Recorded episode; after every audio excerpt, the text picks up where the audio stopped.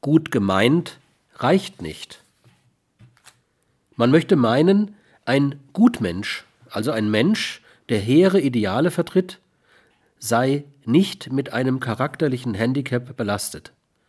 Das ist leider nicht so, denn Gutmenschen wollen zwar das Gute oder das, was sie dafür halten, bedenken aber nicht den Schaden, den sie mit der Realisierung ihres Zieles anrichten oder anrichten können. Für sie gilt das etwas zynische Wort Gut ist das Gegenteil von gut gemeint. Gutmenschen verfolgen irgendwelche Ideale, die, aus ihrem realen Kontext gerissen, sehr wohl gut sind, aber in einer realen Welt zumeist sehr üble Folgen haben können. Gutmenschen folgen einer unverfälschten Gesinnungsethik, nach der eine Handlung schon dann gut ist, wenn sie einer edlen Gesinnung folge